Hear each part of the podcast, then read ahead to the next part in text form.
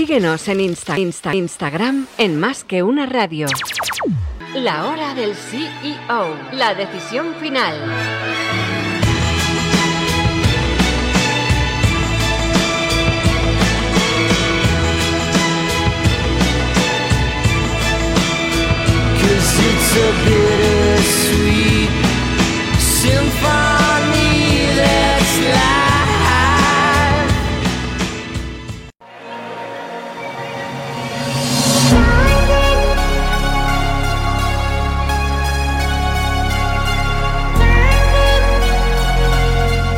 ¿Qué tal amigos? Buenos días y bienvenidos a un programa más de la hora del CEO.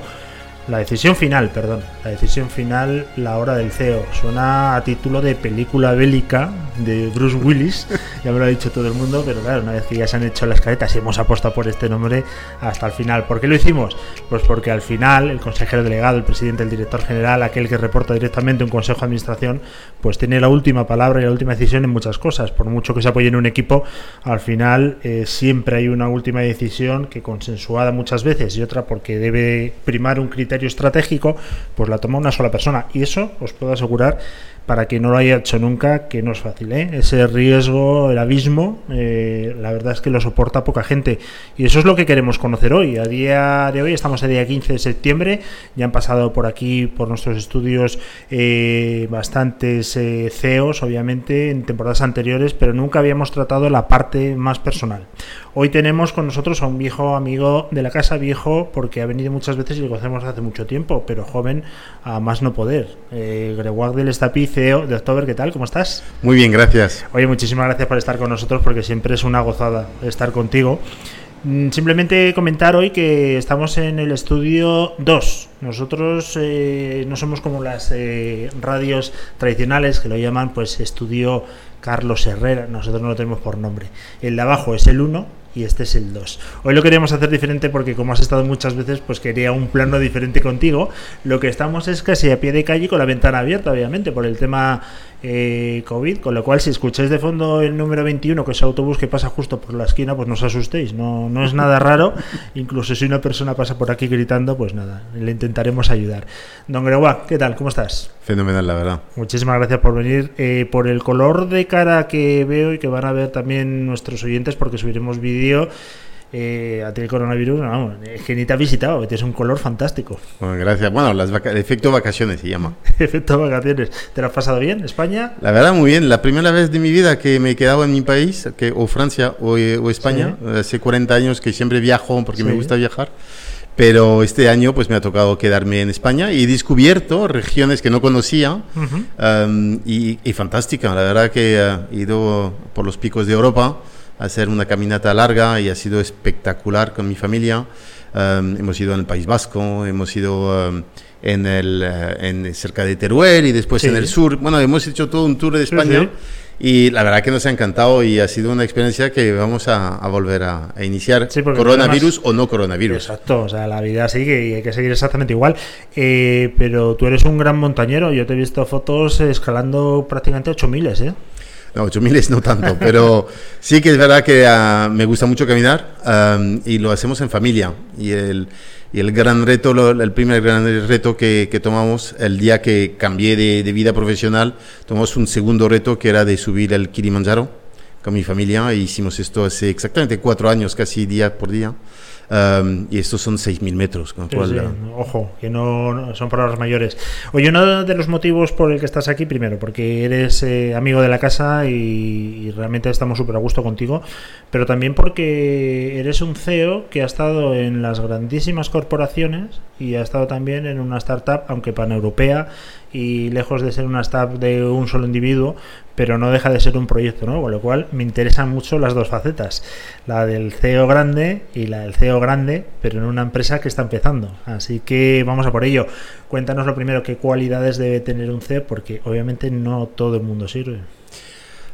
Cualidades de un, de un CEO, eso es una pregunta muy difícil. Yo creo que la, la primera cosa es escuchar, escuchar al equipo, escuchar al mercado, escuchar a los clientes, um, para poder adaptar tu, tus necesidades.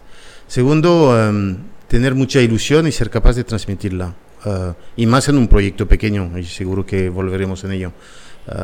hay que tener esta ilusión, hay que tener esta ambición para que el equipo te siga y dar lo mejor de sí, de sí mismo. Y por último, lo has mencionado al principio del, del programa, hay una, una, cosa, lo más difícil del, del, del CEO es la, la, soledad, la soledad de la decisión. ¿no? Cuando al final escuchas muchos, recoges muchas opiniones, pero hay que tomar la decisión. Uh -huh. y, uh, y, esto recae el CEO. Um, y, y, es la parte más, más probablemente la más difícil de la, de la, posición. Lo que está claro es que también se toman muchas decisiones en función de la estrategia de la compañía. Esa estrategia viene dada por los accionistas, por el Consejo de Administración y luego el consejero delegado es el que tiene que ponerla en marcha. Muchas veces esa estrategia, por motivos X, incluso de confidencialidad, pues no se puede hacer extensivo a todo el equipo por razones X. Claro, eso hace que tomes algunas decisiones que tu equipo no llega a comprender. Es decir, eh, claro, si pudiese deciros todo, entenderéis perfectamente el por qué. Y es verdad que todo el mundo tiene que estar alineado en la estrategia, pero muchas veces no lo puedes contar por lo que te decía, ¿no? Eso sí te ha pasado alguna vez cómo, cómo se maneja, porque es un poco frustrante, ¿no? Decir, joder, ¿cómo me gustaría, porque yo tengo más información, contaros todo? Es verdad, la gestión de la información es un elemento fundamental de la, de la posición. Y hay que saber manejarla y, y, respetar esta información. Los stakeholders, que sean shareholders o que sean uh, gente de, de mercado que te, que te, pueden venir con informaciones, pues uh, necesitan confiar en ti. La, la, confianza es una base fundamental del, del negocio. ¿no? Y, uh, y, entonces esta información a veces la puedes transmitir, a veces no. Y uh -huh. bueno, pues eso se gestiona y a veces la, la gente no entiende tu decisión y tienes que vivir con ello con el tiempo, lo, en general, esto sale a la luz y se, uh, y, y, se puede explicar. ¿El CEO puede ser amigo de sus colaboradores y empleados o el colegueo no es bueno en el trabajo? Uf, que, um, que, que, que tú estás con preguntas difíciles hoy. Um, a ver, amigos, amigos, sí y no. Um, y sí, porque al final pasamos mucho tiempo juntos. Uh, estamos compartiendo mu muchos proyectos, mucha, mucha, mucho ánimo, mucha ilusión, mucha ambición. Entonces, se crea amistades, ¿no? Ahora, llega hasta donde llegan, uh, porque, uh, porque después no crees generar conflictos de interés. Um, y cuando miramos en, en octubre, pues uh, tengo la suerte de, de, de, de, estar ahí, CEO en España, pero también miembro del Consejo de, Administración del grupo. Uh -huh. um, en el cual somos cuatro, cuatro socios. Y somos amigos los cuatro socios. Um, pero es verdad que no nos vemos todos los días, con lo cual puede ser más fácil. Oye, eh, ¿conoces el documental All or Nothing que echan en Amazon Prime? ¿El cuál, perdón? All or Nothing. No. Pues te lo recomiendo. Es mmm, de deporte, ¿vale? Está relacionado con el fútbol americano, el fútbol eh, eh, como tal como lo hacemos nosotros, en fin, eh, son entidades deportivas y se mete dentro del vestuario, o sea, para ver cómo gestiona. Y salía la gestión, pues por ejemplo, de José Mourinho en el Tottenham, que es un uh -huh. tío controvertido, ¿no? Pero venía desde dentro. Y te dabas cuenta y dices, jolín, qué, qué dificilísimo, porque claro, él da una impresión de que es un tío agrio y áspero, pero eh, tenía 24 futbolistas o 25 que no había día que no le entrase uno en su despacho, también tiene despacho, mm. los entrenadores, a protestar por qué no jugaba, ¿no? Pero además con unos tonos realmente... Y date cuenta que los que entran además ganan más que el CEO, es, sí. es una cosa que no suele pasar, ¿no? Dicen también que Zidane, tu compatriota, es un grandísimo gestor. Al final, el CEO, ¿cuánto tiempo tiene que estar gestionando personas en lugar de estrategia? Bueno, muchísimo. Yo creo que uh, y, nunca lo, hacemos suficiente. Yo creo que uh, a pesar de todos los, pesares y del deseo que podemos tener de estar uh, con los equipos, nunca lo hacemos suficiente. Y, y, y, yo mismo lo, a veces me gustaría hacerlo más, pero te come el tiempo. Yo creo que no hay tiempo mal invertido en estar con tu equipo escuchándoles. Uh -huh.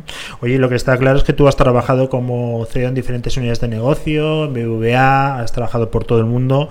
¿Diferencias entre un CEO aquí en España y un CEO anglosajón, por ejemplo?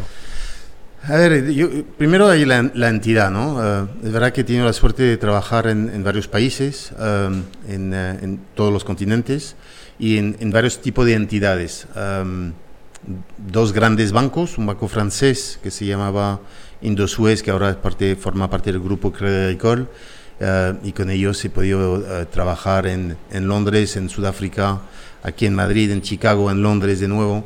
Y ahí estás em, trabajando en un gran grupo donde la estrategia no la entiendes, eh, aplicas lo que puedas, em, te escuchan lo que te escuchan. Em, y, siempre he buscado yo personalmente de estar en unidades a tamaño humano, ¿no? Y, mi primera experiencia de, líder fue en, Londres cuando me dieron la responsabilidad de la dirección general de, de una unidad eh, en, Londres. Y ahí pasé de ser número dos de alguien, durante muchos años he sido número dos de alguien, o de al, alguienes, eh, a ser número, número uno de una unidad donde tienes que tomar esa decisión, que era CEO de una pequeña, de una pequeña unidad de, 150 personas aquí en Londres. Y... Um, y ahí ves que eh, cuando estás en un gran grupo, pues muchas cosas te escapan, ¿no? Eh, y, te crea muchas frustraciones. Um, eh, y, es todo el arte de una gran organización, es de, ser capaz de recrear el sentimiento de, de ownership de las personas que lideran unidades, ¿no? BBVA lo ha hecho bastante bien. Yo cuando he, estado 14 años con BBVA en una unidad de, ah, de la banca mayorista y, gracias al liderazgo de un hombre que se llama ah, José Barreiro, siempre ha, creado unidades que tenía esta, eh, este ownership de lo que estaban haciendo. Tenían una responsabilidad, un PNL, un agente, un proyecto y adelante, uh, hazlo lo mejor que puedas, ¿no? Um, y él gestionaba la política interior, que es enorme en un banco como BBVA. Um, y, pero un gran, de nuevo, una gran organización te crea esas frustraciones, que ha sido la razón al final en la cual me, me he ido del BBVA. Em, para, para, juntarme y asociarme con eh, los socios de Landix aquel momento y ahora que se llama October. Oye, lo que está claro es que si tú haces un análisis de los consejeros delegados del IBEX 35, eh, aparte de honrosas excepciones, la edad media es muy alta.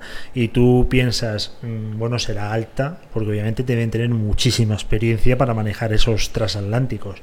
A nivel técnico, etcétera, estarán súper anticuados, pero claro, es que un CEO de una gran empresa, vamos a poner tus épocas también de, grandes bancos, está para todo menos para trabajar en el día a día, o me equivoco.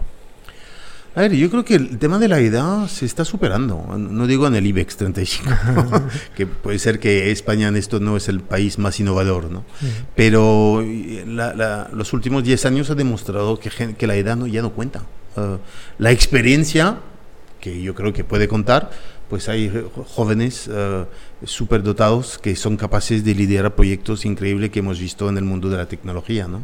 Uh, con lo cual ya la, edad, cuando tú quieres entrar en un mercado nuevo, un mundo nuevo, tú te puedes permitir um, tener la, la fuerza de, de, la juventud que uh, ignoran los riesgos y que van adelante y, sacan sacan proyectos increíbles, ¿no? Yo, creo que con la edad te, te haces más conservador. Um, y, ahí es todo el antagonismo entre uh, llevar proyectos muy innovador y, uh, um, y, tener la experiencia. Una empresa como October, una de, una de sus elementos de éxito es ser capaz de unir gente de mi edad, los viejos, um, con, con, con, chavalitos que tienen 25, 30 uh, años y que lo hacen de manera espectacular. Y, y, que crear una, un entorno en el cual nos respetamos de manera mutua.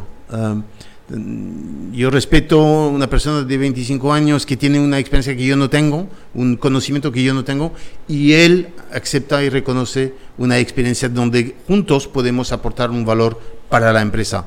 Y yo creo que las empresas que son capaces de verdad de gestionar esa diversidad de, de cultura, diversidad de generación, diversidad de género, pues son, son empresas que tendrán siempre más éxitos.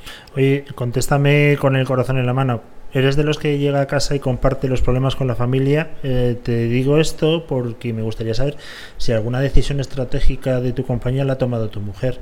Y te cuento por qué, porque en mi caso sí. te lo tengo que decir. Yo llego muy preocupado a casa alguna vez y le tengo que decir a mi mujer, que me pasa esto. Y, he seguido su consejo al final. digo, bueno, pues no sé si será bueno o malo, pero es que es lo que decíamos, es la soledad. Al final, con alguien lo tienes que compartir. Lo has compartido ya con tu equipo, con todo el mundo, pero ¿Qué te ha pasado? muchísimas veces y, tengo por ahí tengo un arma secreta. Mi, mi mujer es consultor de, de liderazgo, ah, con lo cual me ayuda, no me hace pagar, pero sí que me ayuda mucho a, tomar la perspectiva. Y, a, y, a, mirar otros ángulos de, de, una decisión, que puede ser una decisión de personas, una decisión de, de estrategia, una decisión profesional y eh, me ha ayudado toda mi vida. Y eh, yo no, no, no, no, haría ni la mitad de la mitad si no haber tenido la suerte de, de compartir mi vida con mi mujer. Oye, y una cosa importante, eh, después de liderar proyectos por todo el mundo en entidades muy grandes, coges y no solamente lideras un proyecto en España, sino que eres accionista, eres socio de la primera, yo creo, la, la crowdlending pan-europea, ¿no? Se puede decir. Estáis ya en cuatro países. Cinco. eso Cinco. ¿Cuál es el último? Alemania. Alemania, enhorabuena, pues ese no, lo tenía yo en el radar. Eh, cuéntanos el cambio que hay entre dirigir un mastodonte estratégico y algo que es una startup, pero que tenéis también accionistas de referencia a nivel europeo brutales. ¿Cómo, cómo se maneja eso? Bueno, a ver, yo creo que ha sido una decisión difícil en aquel momento, eh, porque pues pones en riesgo pues toda una, una vida profesional, eh, con unos 50 años y decir de yo me voy de una empresa BBVA donde mm. tenía muy buenos puestos y, y, reconocimiento a arriesgarme todo en una, un proyecto que aquel momento tenía menos de 20 personas, hoy somos 110, ¿no? Um, y para liderar pues una expansión internacional. Landix aquel momento era una empresa de, que tenía unos meses, uh, que tenía menos de 20 personas, pero que tenía la visión de ser pan-europeo. Yo me, me, asocié con um, Olivier Goua y, y, Patrick de Nonville, que son los dos socios fundadores, uh, para, para, iniciar este, esta expansión internacional que empezamos con, con España. Y ahí llegas en España solito, Um, en uh, un espacio que era la mitad de este magnífico estudio y empiezas a, a montarlo desde cero, ¿no? Eh, y a mí construir desde cero me parece la cosa más bonita que uno puede tener la suerte de hacer, um, de, de, de, empezar haciendo todo. Um, y ha sido un, un, reto enorme de, de, mirar, de ser capaz de ir a una radio como la tuya, que nunca había hecho eso en mi vida, ¿no? De, ir a radio, de ir a televisión, de, hacer prensa. Um, son, son, elementos, por ejemplo, que, uh, que son muy nuevos. Una grande organización no, no te dejan hablar para en caso que digas tonterías, ¿no? Sí, eso, uh, eso lo sufro todos los días porque cuando invitamos a, a, bueno, pues a empresas que tienen una estructura más grande corporativa tengo que pasar 350 filtros de comunicación. Al final no hay ningún problema, ¿no? Madre mía, lo que tenemos que sufrir para una entrevista. Bueno, ese es un tema de mindset, fíjate, yo creo que es un buen ejemplo, ¿no?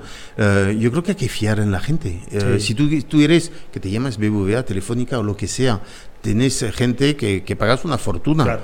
fíjate de ellos. Uh, y que, que, su mensaje será el mensaje de la empresa, claro. uh, porque la, la, empresa está hecho de personas, ¿no? Entonces yo creo que la, cuando vas a una pequeña empresa, te lanzas a un proyecto como lo que es October Hoy, pues haces de todo, de la la fotocopiadora que no funciona, de, uh, de, de, elegir un local, de, de, ir a la radio, de, de por supuesto hablar con el regulador, de buscar clientes, claro. reclutar, pues haces de todo y eso es lo que, lo, lo que es bonito, construir. Yo creo que... Um, Hoy además estamos en, en, un mundo donde se puede construir más fácil que antes, puede ser, y que, que esto es la, la, cosa más bonita que hay, que de desde crear nada. valor desde nada. ¿no? Oye, eh, yo es que los libros de autoayuda y las frases estas, eh, yo es que no puedo con ellas, a mí, a mí me revientan, ¿no? pero normalmente se dice que cuando hay una crisis eh, siempre surgen oportunidades y obviamente la labor de un CEO es estar eh, con la mosca detrás de la oreja y pensar en la estrategia a largo plazo. ¿Tú has detectado oportunidades eh, para October después de todo lo que estamos viviendo? Eh, yo creo que, que hemos, visto, hemos, tenido dos fases en esta crisis. ¿no? La, el inicio, cuando, como todos, uh -huh. el choque de, en, en, en marzo, abril, eh, el miedo de, uh, de, lo que podía tener como consecuencia uh, la crisis sobre nuestro negocio. Nuestro negocio es de ayudar a las empresas a buscar financiación Uh, y pequeñas y medianas empresas, uh, lo que están lo más tocado, ¿no? Entonces imagínate en marzo, abril, uh, la, la, reacción que hemos tenido, y no, no me escondo, la primera reacción fue miedo, ¿no? miedo de, de, la salud de nuestros colaboradores y miedo de lo que iba a tener como impacto a, a nuestro negocio. Pues seis meses después ha surgido oportunidades ya, ¿no? y, y, lo que somos hoy no es lo mismo de lo que estábamos hace, lo que hacíamos hace seis meses. Y si tú me dices, eh, hemos visto oportunidades, clarísimamente, y te, diré dos. Una es de pasar de ser una pura plataforma de préstamos para empresas a ser una solución tecnológica para que las empresas encuentren financiación. Este cambio es de ofrecer nuestra tecnología para eh, entidades financieras. Eh, el, COVID ha demostrado que bancos o fondos eh, han, tenido que eh, reinventarse de manera muy rápidamente. Algunos lo han hecho bien, otros regular y otros mal. Y se han dado cuenta que el mundo digital les puede ayudar a mejorar la experiencia del cliente y les pueden eh, permitir eh, controlar sus costes de proceso. Pues esto, que es lo que hacemos nosotros todos los días, hemos dicho, oye, por si lo hacemos para nosotros, ¿por qué no ofrecerles ya esta tecnología eh, y estos procesos, esta experiencia del cliente a entidades financieras? Y esto está creando una ola que esperamos nos, llevará muy, muy lejos. Un segundo ejemplo que por desgracia no, es, no ha funcionado en España, pero sí que en los otros países, es em, apalancar eh, la posibilidad de tener las garantías estatales eh, sobre los préstamos a las empresas, cosa que, que, ha sido el caso en Italia, en Francia, en Países Bajos y en España, por desgracia, eh, y por conserva el conservadurismo del, del, del, Ministerio de Finanzas, no han dejado las plataformas otorgar préstamos con la garantía del ICO y han dejado esto al lobby bancario um, bien cerrado. Esto es una pena porque hemos visto en los países donde hemos tenido esta oportunidad de poder ayudar a las empresas a uh, obtener financiación en cuestiones de horas. Llegan a las 9 de la mañana, a las 12 se llevan con un préstamo que puede ser hasta 250 mil euros a 5 años. Y esto se hace gracias a la tecnología, tecnología que hemos desarrollado en estos casi seis años ahora, de unir los datos, la gestión de los datos, gestionar, generar scoring, generar procesos que permiten a una empresa entrar a las 9 y salir a las 12 con, con, un préstamo que le da este oxígeno para seguir adelante.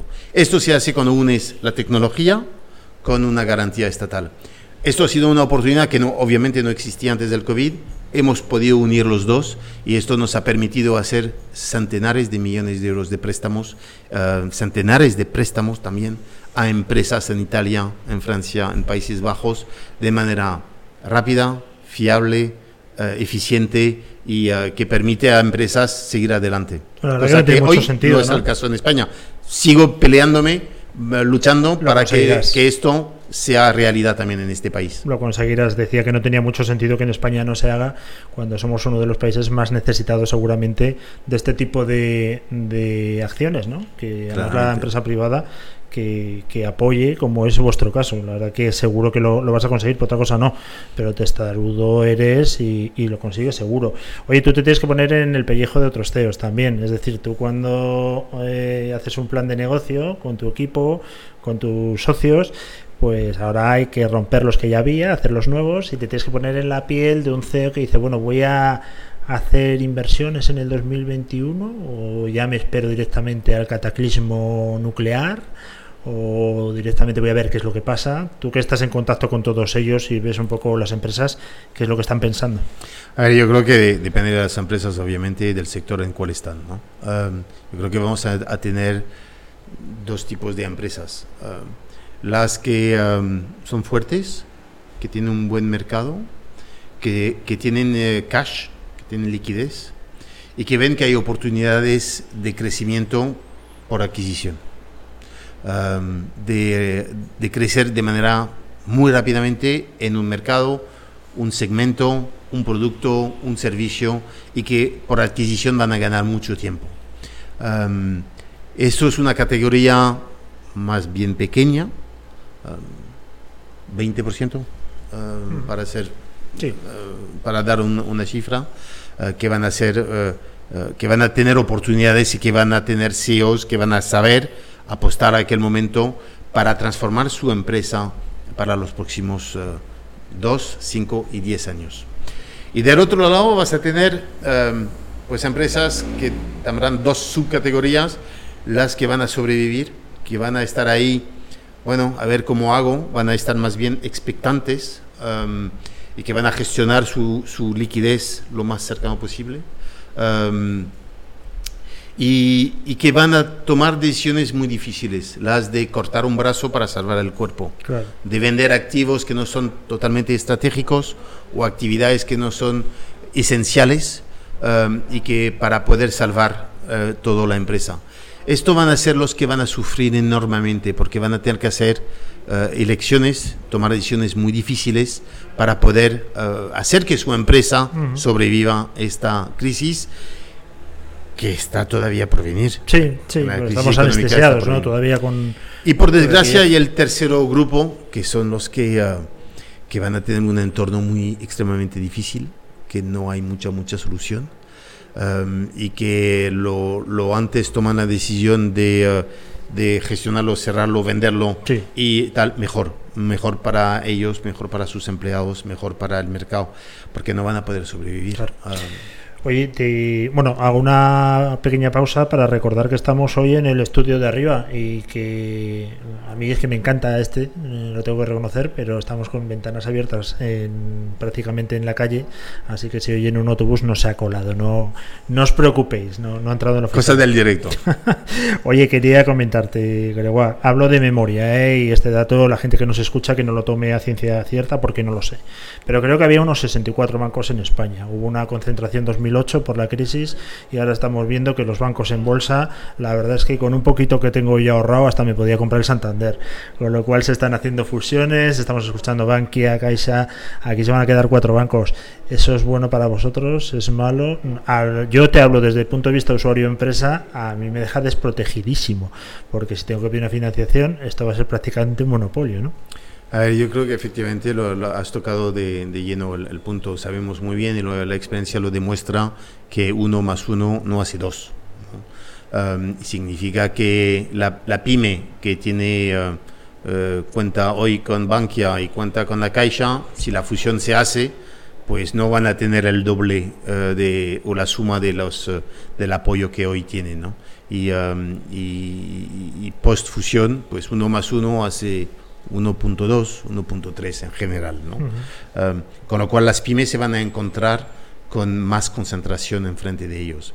Y de ahí la necesidad de diversificar sus fuentes de financiación buscando financiación complementaria que puede ser fondos de deuda, puede ser mercados como el, el, el MARF o puede ser plataformas como la nuestra, financiación que se llama alternativa que les permite diversificar es realmente, no paro de decirlo desde que estoy con este proyecto, diversificar sus fuentes de financiación es fundamental. Fundamental. Fundamental para no encontrarte rehén de lo que puede pasar, de una cosa que no controlas. Nunca estar rehén de una situación externa.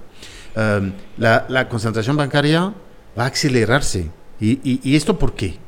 Porque los bancos hoy tienen una tormenta perfecta delante de ellos. Tienen demasiados costes, les falta mucho capital por regulación, tienen un entorno económico que no es bueno, uh, tienen una tecnología que tienen que adaptarse en frente a, a nuevos jugadores, llámalos fintech o llámalos los GAFA, que les están sí. uh, entrando con nuevos servicios.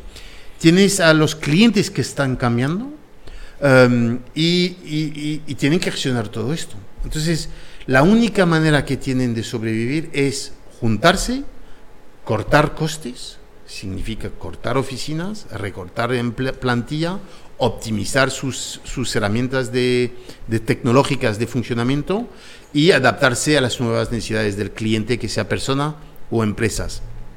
Y yo creo que ahí las, la, las fintechs como la, como sí. la nuestra, la, sí. lo que llamamos nosotros el, las plataformas de neolending, que sí. es lo que nos llamamos ahora nosotros, pues podemos ayudarles en esa transformación. Pero esto va a ocurrir. O sea, no es sí o, o, no, es, la pregunta es cuándo. Um, Parece que Bankia Caixa está a punto de caramelo y después vendrá una con Sabadell, mm, con BBVA o con otros, vendrá, se, habla hasta con BBVA con Santander.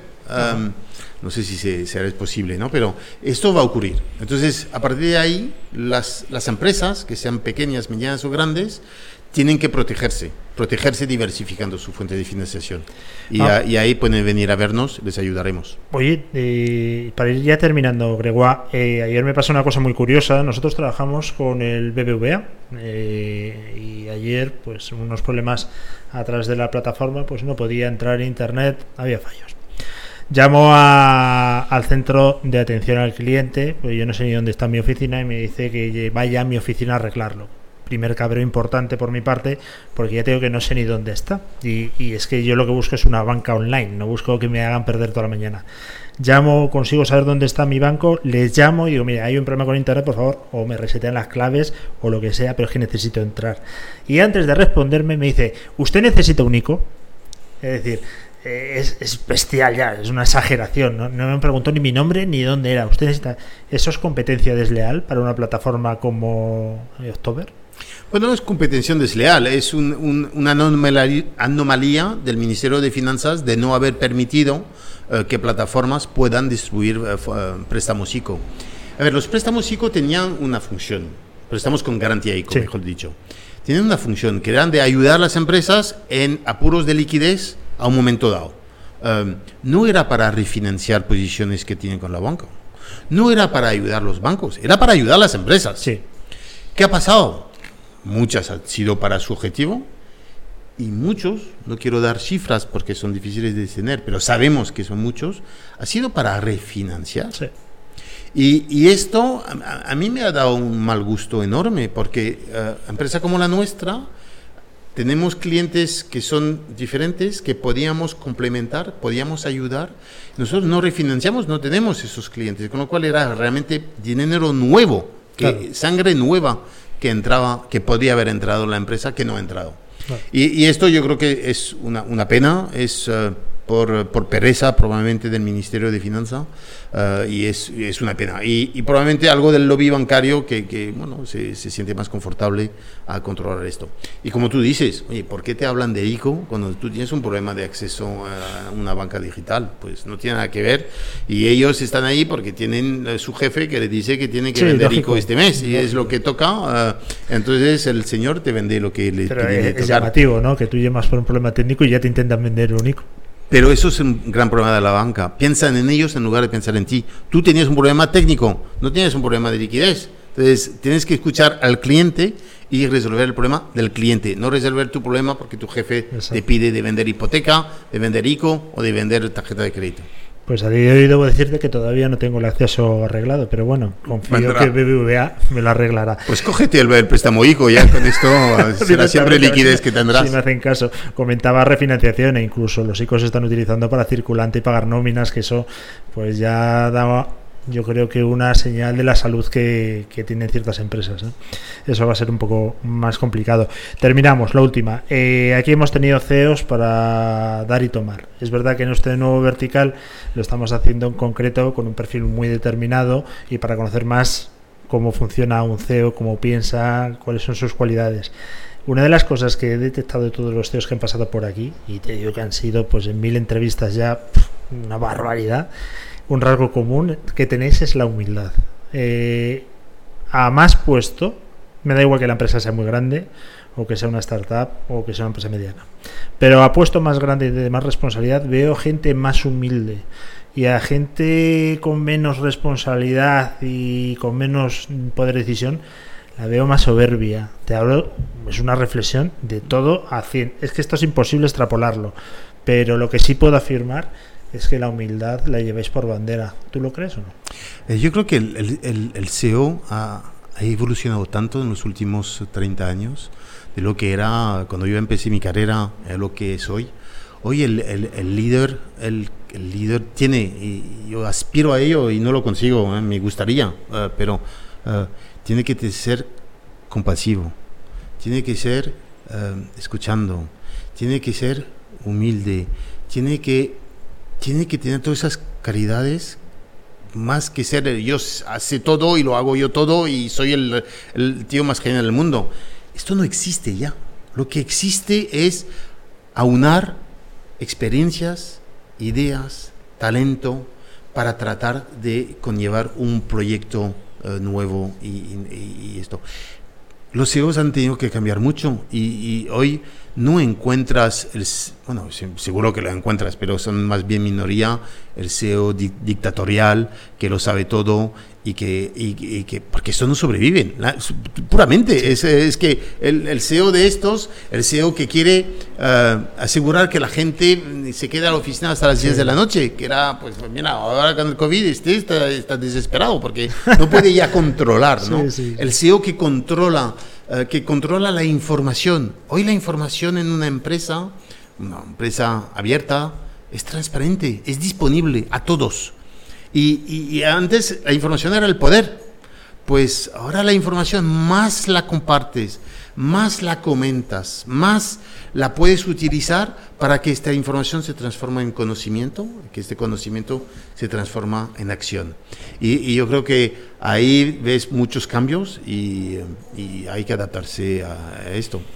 Pues la verdad es que nos has dado una auténtica lección. Oye, cómo se nota que tienes una mujer que lleva temas de eh, consultoría, liderazgo, ¿no? Más o menos por ahí me has dicho. Exactamente. Eh, porque tienes la lección súper aprendida, aparte de tus años de experiencia. Se, lo diré, mira, tienes ahí a un cliente fijo. yo creo que la próxima entrevista sin duda la vamos a hacer a, tu mujer, que va a ser una, una gozada. Eh, Grewac, eh, CEO de October, que ha sido un auténtico placer, que sabía que iba a ser una charla contigo muy instructiva. Luego me dices lo que te debo, porque obviamente por dar clases se paga. Así que nosotros encantados. Y la gente que nos ha estado escuchando, pues espero que hayáis tomado buena nota de todas las reflexiones, porque siempre queda, siempre en alguna entrevista te llevas algo grabado a fuego y yo me llevo muchas cosas hoy, ¿eh? que voy a empezar a, poner en marcha y que como fallen tú vas a ser el responsable. Te va a pedir una indemnización brutal. No me preocupa, estoy seguro que no te va a fallar. Muchísimas gracias, Greba. Gracias, Luis. Y a la gente que nos escucha, recordad que tenéis disponible el podcast inmediatamente después de la emisión de este programa, que nos podéis localizar como siempre en los canales de comunicación habituales, eh, redes sociales. Reconocemos que en redes sociales somos un poco más lentos, pero bueno, vamos a poner todo de nuestra parte. Vamos a pedir un, préstamo October para hacer un desarrollo tecnológico importante y crecer. Y, ya veréis cómo esto se soluciona en dos minutos. En tres, en, tres horas. En tres ahorita lo tenemos hecho. Mañana más eh, volveremos con el vertical eh, palabra de CFO, con el director financiero de AENA, ni más ni menos, eh, que también tiene lo suyo, ¿eh, también, ojo, ojo lo que tiene que sufrir ese hombre. Esto debe ser difícil. Así que mañana le escucharemos. Eh, me tienes que responder en 10 segundos. ¿AENA sería cliente de October? AENA no, pero los clientes de AENA podrían serlo. Y ahí son eh. cosas que estamos mirando de trabajar con los clientes o proveedor de grandes clientes como ahí hacéis ya en Francia con otras Exactamente, yo creo que ahí hay, hay, potencial de ayudar a empresas que trabajan con grandes y trabajando mano a mano con los grandes, ayudar a sus clientes y proveedores. Pues mañana se lo digo, mañana que nos visita Emilio eh, se lo comentaré y será una de las preguntas, así que estate atento y escúchanos. Un fuerte abrazo, la Luis Vega, volvemos mañana, a siempre. Gracias.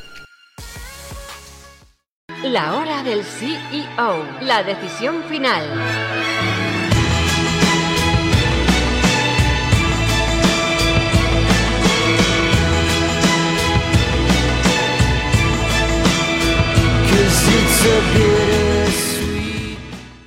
Síguenos en Insta, Insta, Instagram en Más que una radio.